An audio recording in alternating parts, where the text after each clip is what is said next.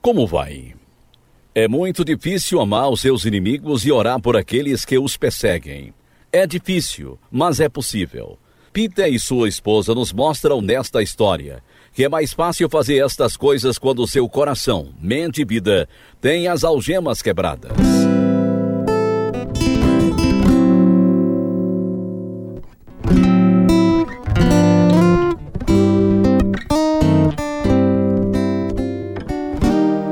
Este é o programa Algemas Quebradas, o rádio-teatro que já foi transmitido há muito tempo com histórias verídicas de pessoas de verdade, dramatizadas e produzidas em Chicago pela missão Pacific Garden. Desde 1950, essas histórias dramáticas vêm iluminando as trevas com a verdade que livra as pessoas do engano agora transmitido ao redor do mundo. Este programa começou com testemunhos de pessoas convertidas na missão Pacific Garden, que contavam como Deus havia mudado suas vidas. Hoje, pessoas que vivem na rua chegam à missão e recebem comida, roupa, abrigo e cuidados médicos. Tudo de graça, graças a amigos e ouvintes fiéis que sustentam esse ministério os próprios pastores e conselheiros que estendem a mão aos sem-teto na missão tem uma história para lhes contar. A velha, velha história de amor maravilhoso de Deus que muda vidas, como a do homem da nossa história de hoje. Este é o programa 2644 deste seriado de Algemas Quebradas, o programa que o faz olhar para si mesmo e pensar. Mamãe. Misha, respeite a sua irmã. Eles estão dizendo que nós a sacrificamos a Deus. Isso é mentira. Não acredite no que dizem. Mas até meus colegas na escola me acusam. Escute-me, Misha. Sua irmã morreu porque os rins dela pararam de funcionar. Os médicos, durante todo esse tempo, deram um diagnóstico errado sobre a condição dela. Ela podia estar viva? Talvez, se eles tivessem visto logo qual era o problema dela. Como eles podem dizer que a matamos? É a propaganda comunista, Misha. É só isso. Agora vá se aprontar para o enterro. Como vamos conseguir passar com ela por entre essa multidão? Deus vai nos ajudar. Ele sempre nos ajudou. A semana passada, ouvimos como Peter Rumachik era da União Soviética e fora criado debaixo do comunismo. Por pregar o evangelho, foi exilado para a Sibéria e depois para a prisão a esposa Luba e os filhos também foram perseguidos. Acusações falsas e violência por parte da polícia secreta. Hoje temos a conclusão desta história emocionante que descreve como Deus os livrou. Vamos ouvir agora esta história verdadeira em Algemas Quebradas. Quando nossa filha de 16 anos morreu em fevereiro de 1972, quase morri também de tanta tristeza. Peter estava a milhares de quilômetros de distância na prisão Távida, cumprindo a sua terceira pena por pregar o evangelho e nem mesmo deixaram vir o enterro da filha. Apenas deixavam que eu visse uma vez por ano, mas negaram minha visita no ano anterior. Mas, logo após o funeral, Peter me escreveu dizendo que eu podia ir visitá-lo. Por isso, fui a Távida. Oh, Luba, Luba, como orei por você. Se pelo menos tivéssemos descoberto o problema dela. Contudo, aceito a vontade de Deus. Eu sei que o meu redentor vive e nossa filha está com ele. É mesmo. Ela amava muito o Senhor Jesus. Deve ter sido terrível para você aguentar as acusações. Para qualquer lugar que fosse, à mercearia, ao trabalho, as pessoas apontavam para mim e diziam: aquela mulher sacrificou a própria filha. Mas este é o tipo de mentiras que se ouvem na rádio e na televisão. Deus é muito bom, Luba, por permitir que estejamos aqui juntos. Ele sabia que iríamos precisar um do outro, muito mais agora do que no ano passado. Luba, o que teria feito se soubesse de antemão que ia enfrentar tantas dificuldades? Que ia criar os nossos filhos sem o pai em casa e que eu estaria preso o tempo todo? Se você soubesse disso antes, teria unido sua vida à minha? Teria casado com você de qualquer jeito, Peter porque amo você e Deus nos ama. Todo esse sofrimento não é em vão. Meus amigos conseguiram uma Bíblia para mim escondido, mas um outro detento viu onde eu a escondi, e certo dia ele a pegou. Vi os homens em pé, em grupos, lendo o livro proibido. e sabia que a palavra de Deus não voltava para ele vazia, mas cumpriria o seu propósito. Na prisão, sempre proclamava o nome do Senhor abertamente e orava a ele abertamente também. Por mais de uma vez fui chamado ao escritório do comandante. Rumitik, ouvi dizer que você ainda está falando sobre seu Deus. Por que não posso dizer aos outros o que ele fez por mim? Se não parar de falar sobre seu Deus, vamos mantê-lo preso pelo resto da sua vida. Se esta for a vontade de Deus, assim seja. Se negar sua fé em Deus e escrever isto para nós, poderemos reavaliar o seu caso e soltá-lo. Você poderá voltá-lo para sua família. Nunca faria isso, porque ser livre sem Deus é prisão, mesmo com minha família. Temos o poder. O que você tem ao seu lado? Conheço o Deus vivo, que me ama e deu sua vida por mim. Jamais poderia negá-lo. Muito bem. Então cumpra sua sentença. Sente-se aí e apodreça.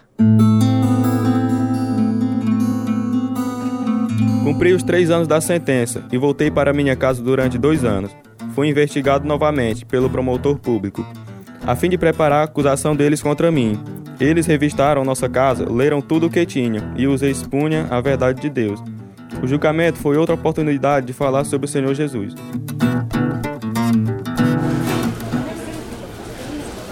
Não é verdade, Peter Romantic, que quando a polícia revistou a sua casa, encontrou esse folheto que diz muita oração e muito poder. Este folheto foi tirado da minha casa. Então você não nega que a sua intenção era se apossar do poder do governo. Não tenho intenção de apossar do poder. Somente Deus tem o poder e Ele ouve e responde às nossas orações. E esses itens? Cinco Bíblia. Cinco? Isso pode significar que você pretende criar uma revolução. Somos crentes e todos nossos filhos leem a Bíblia também. Além disso, jamais faremos revoluções nenhuma, porque a palavra de Deus diz para obedecermos à lei. Ah, então você devia nem mesmo ter Bíblia em casa, porque vivemos num país ateu. A palavra de Deus é luz para o meu caminho e lâmpada para os meus pés. Nossa Constituição Soviética promete liberdade de religião. Esse calendário que encontramos diz: O Senhor está perto. Isto é algum tipo de código? É uma promessa. O Senhor está perto mesmo do seu coração, se você recebê-lo. Ele promete voltar outra vez e nos levar para onde ele está. Ninguém sabe nem o dia e nem a hora que ele vai voltar.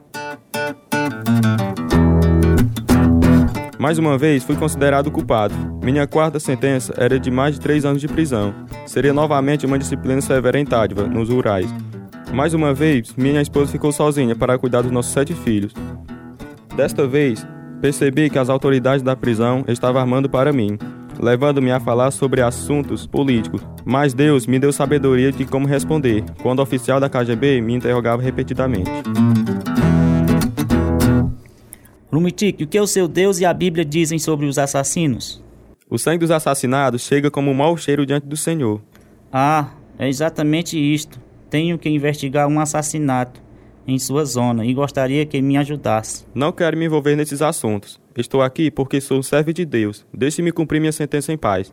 Mas você é um homem honesto. Poderia nos ajudar a conseguir informações. Vocês já têm gente suficiente trabalhando com vocês e seu pessoal. Se nos ajudar, poderíamos diminuir sua sentença. Teria que trabalhar um ano só para provar, certo? Bom, ah. Mas tenho só mais um ano para cumprir e ficar livre. Por isso, você não tem nada para me oferecer. Você poderia nos ajudar depois de solto? Temos interesse em seus contatos com as pessoas no exterior. Comandante, não sou um traidor para trair o povo de Deus. Isso seria um pecado terrível aos olhos de Deus.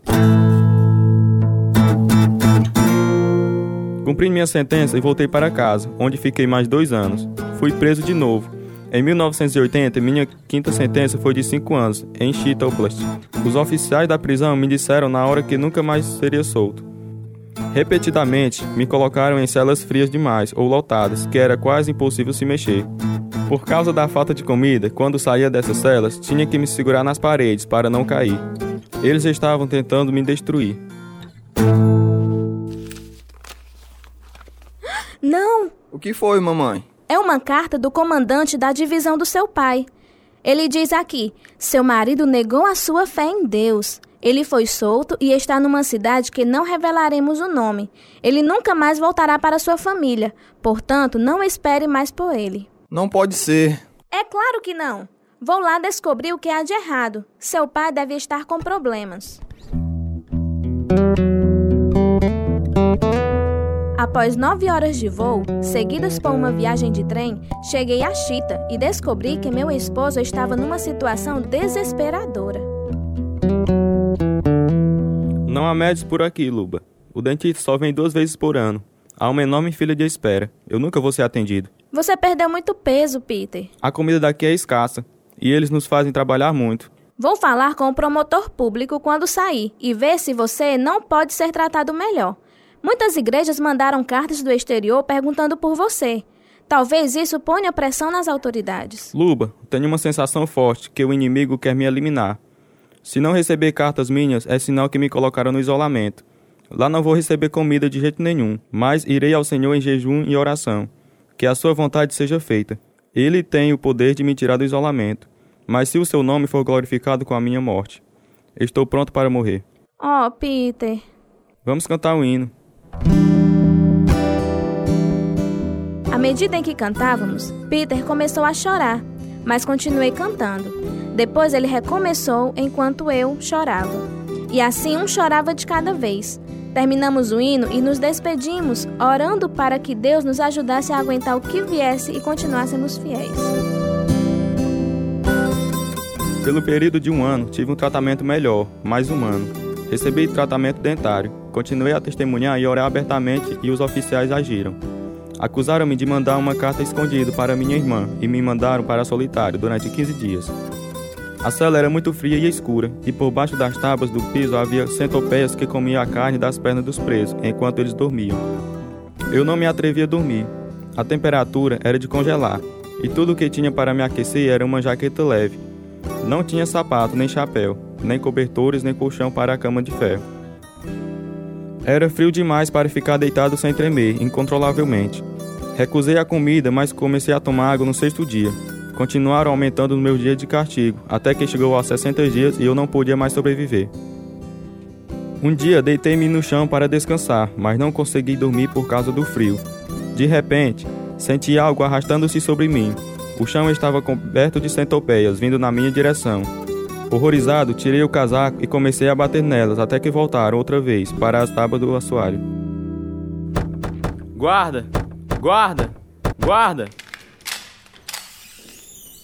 Esta ala não é saudável. Podia, por favor, me colocar noutra ou me dar algo para matar essas centopeias? Ele voltou com uma garrafa de meio litro de inseticida, que só dava para matar um terço das centopeias. Duas semanas se passaram, duas semanas sem dormir, sem me alimentar e sem ter como me aquecer. Embora tivesse fraco e a ponto de desmaiar, continuava cantando e orando.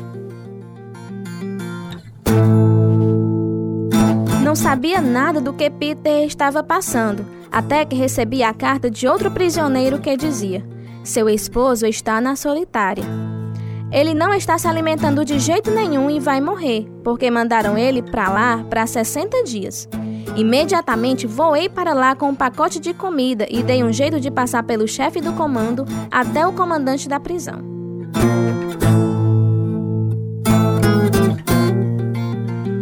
A senhora acha que estão tentando matar o seu esposo? Porque somos crentes e amamos o Senhor Jesus. Há uma guerra contra as nossas convicções, mas eles não podem matar a nossa fé, não importa o que façam, por isso vão eliminando as pessoas. Não consigo acreditar nisso.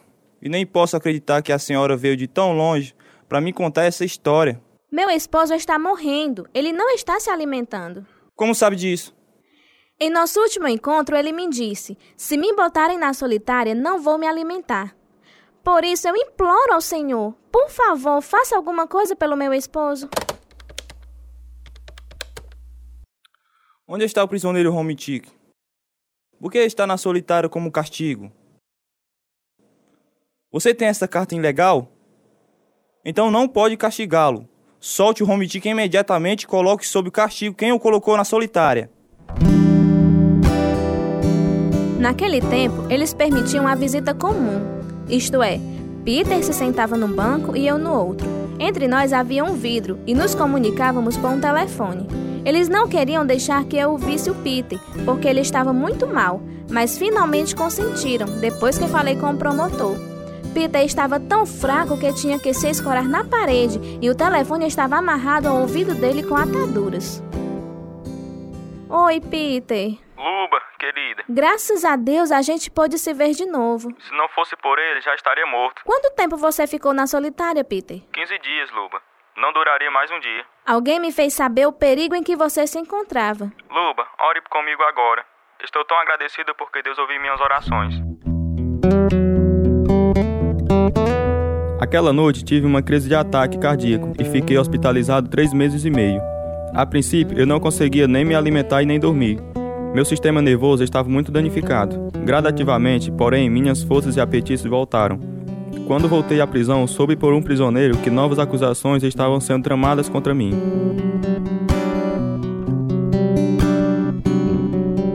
Cometi um, um ato horrível contra você, Peter.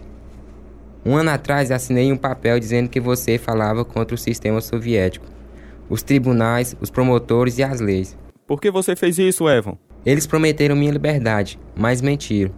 Voltei ao agente da KGB e, e perguntei-lhe por que não tinha cumprido a promessa. Ele disse que ia julgá-lo logo e eu seria a testemunha principal do promotor. Isso é muito sério.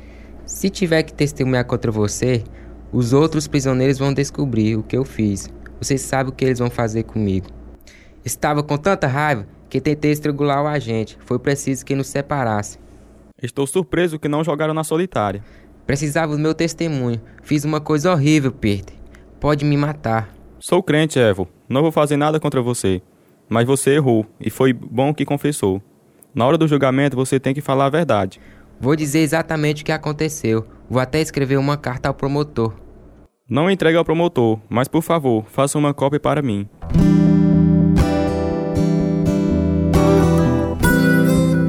Mandei cópia dessa carta a vários promotores, o que causou grande comoção.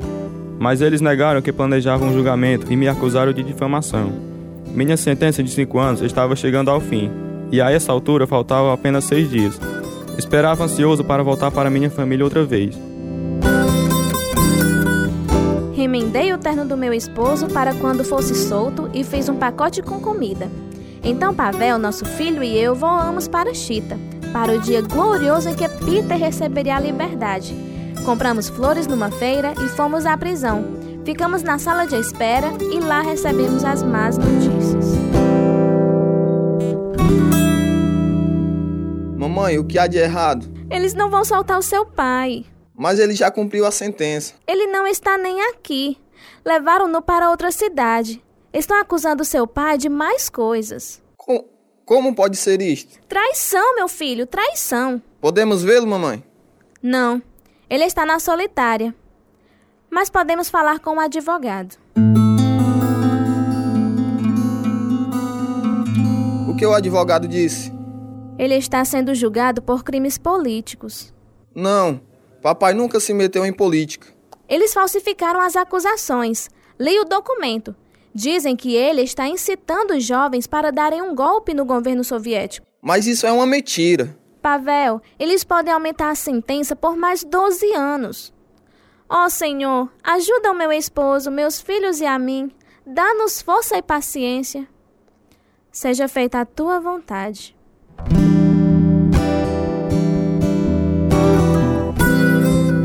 O julgamento levou mais de um mês e Luba estava lá a cada dia.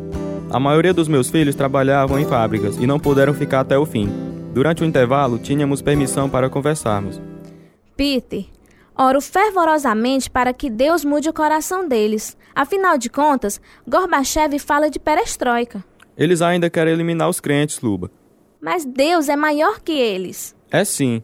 Nas minhas horas mais difíceis, lembro-me do que Isaías disse: Toda ferramenta preparada contra ti não prosperará, e toda língua que se levantar contra ti, em juízo tu as condenará.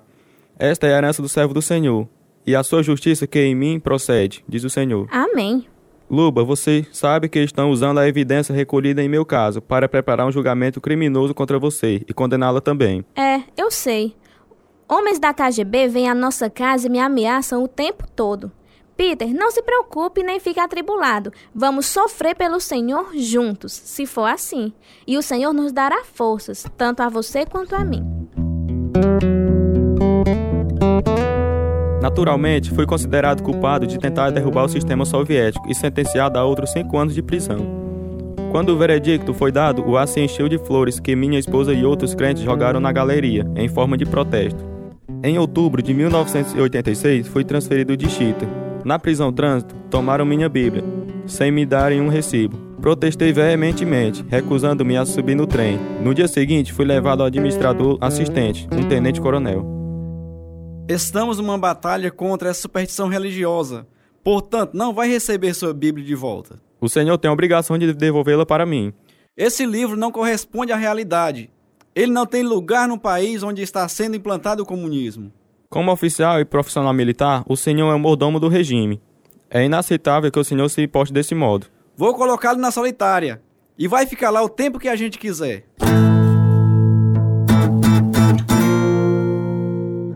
Ao invés de me mandarem para a solitária, os guardas me colocaram numa cela bem pequena, onde fiquei sentado, sozinho durante uma hora, orando e pensando no que iria acontecer a seguir.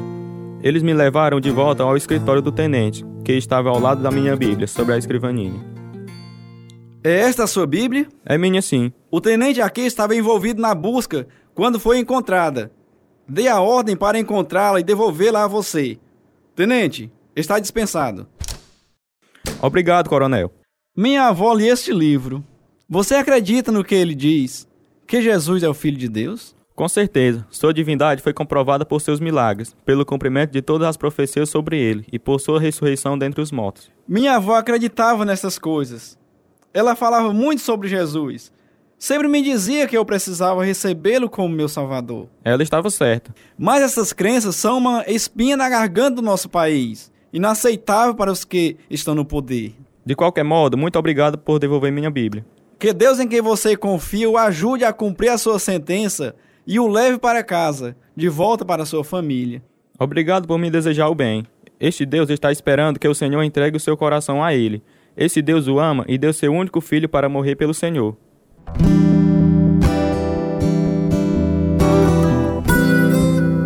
Separamos-nos em paz. Ele até apertou minha mão. Continuei meu trânsito a Sverdovsk, onde um guarda me chutou para fora do trem, machucando minha perna. Deus usou esse acidente para me fazer descansar numa cela isolada, onde lia a Bíblia e testemunhava ao guarda que guardava o portão da prisão. Então continuei até a prisão Perme, onde me deixaram no isolamento durante 12 dias. Como aviso do que me guardava se orasse abertamente ou falasse sobre Deus.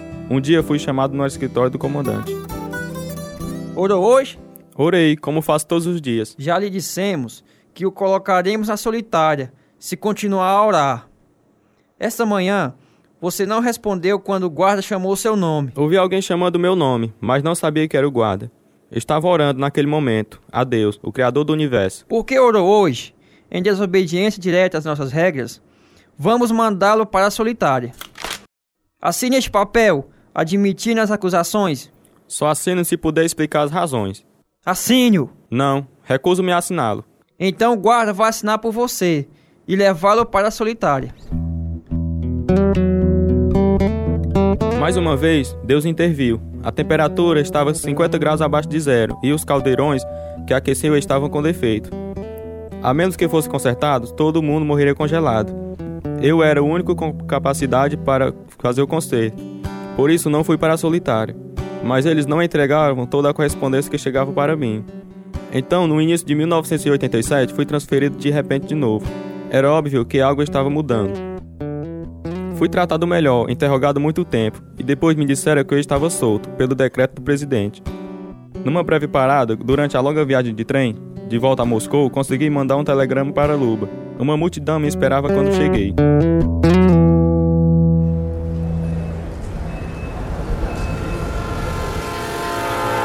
Louvado seja Deus, Peter! Louvado seja Deus! Papai, não consigo acreditar que o Senhor está aqui de verdade. Deus é fiel, meu filho. Olhe, todos os meus filhos estão aqui. Obrigado, Senhor.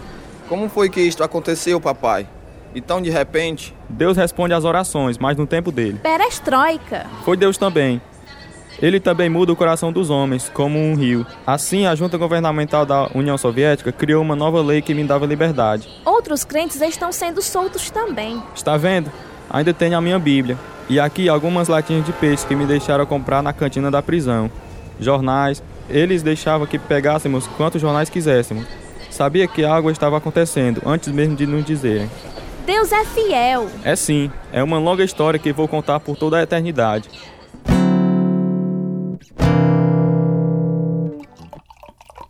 É tão bom estar em casa outra vez. Talvez seja o fim deste pesadelo, Peter. O promotor me pediu para assinar um documento dizendo que não me envolveria em atividades políticas. Como se o senhor fizesse isso? Eles o fizeram sofrer durante 18 anos. Foi mesmo, mas o sofrimento é um fogo que nos purifica, Luba. Vi a mão de Deus em tudo, sempre. Ele me mandou por esse caminho para que eu pudesse testemunhar a tanta gente. E ele o trouxe de volta para casa outra vez. Algum dia, o mundo inteiro vai saber dos gloriosos feitos do Senhor. Estou em liberdade desde aquele ano, de 1987. Deus restaurou minha saúde, quase completamente, e sou pastor da nossa igreja em Daidovsk, que está sempre lotada, com quase 400 pessoas. Temos um coral, escola bíblica dominical e bíblias. Podemos ensinar a palavra de Deus livremente agora. Nunca duvidei do meu Senhor durante todos esses anos na prisão. Eles me prepararam para a minha vida com Ele no céu.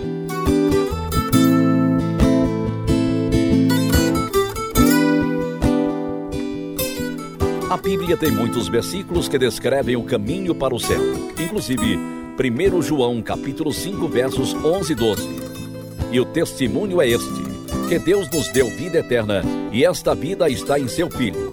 Quem tem o Filho tem a vida, quem não tem o Filho de Deus não tem a vida.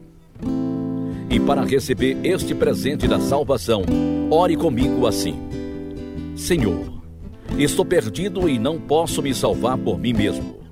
Obrigado por mandares Jesus para abrir o caminho para mim.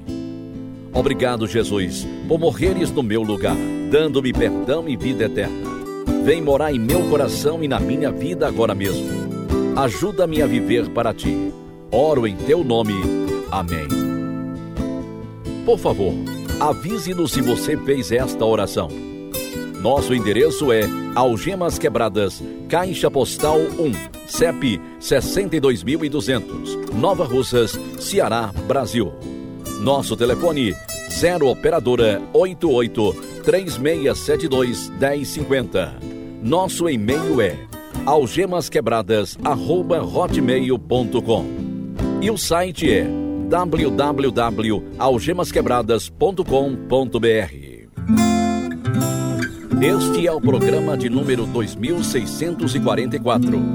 Fizeram parte desta história verdadeira os seguintes atores: Antônio Carlos, Francisco Silva, Gerlan Souza, Ismael Silva, Kim Alves, Letícia Alves, Maerlon Souza, Marcos Elano e Silas Alves. Direção: Lina Golsen. Produção: André e Nathan Golsen. Música: Ismael Duarte e Heriberto Silva.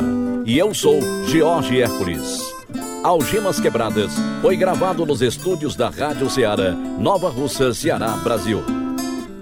Algemas Quebradas está sendo produzido por Missão Pacific Garden para mostrar através de histórias verdadeiras que se sua vida está vazia, pode ser enchido até derramar. O endereço é Missão Pacific Garden, 1458, Sul Canal Street, Chicago, Illinois, 60607, Estados Unidos. O nosso endereço em Brasil é Algemas Quebradas, Caixa Postal 1, CEP 62200, Nova Russas, Ceará. O e-mail é algemasquebradas@hotmail.com e o site é www.algemasquebradas.com.br.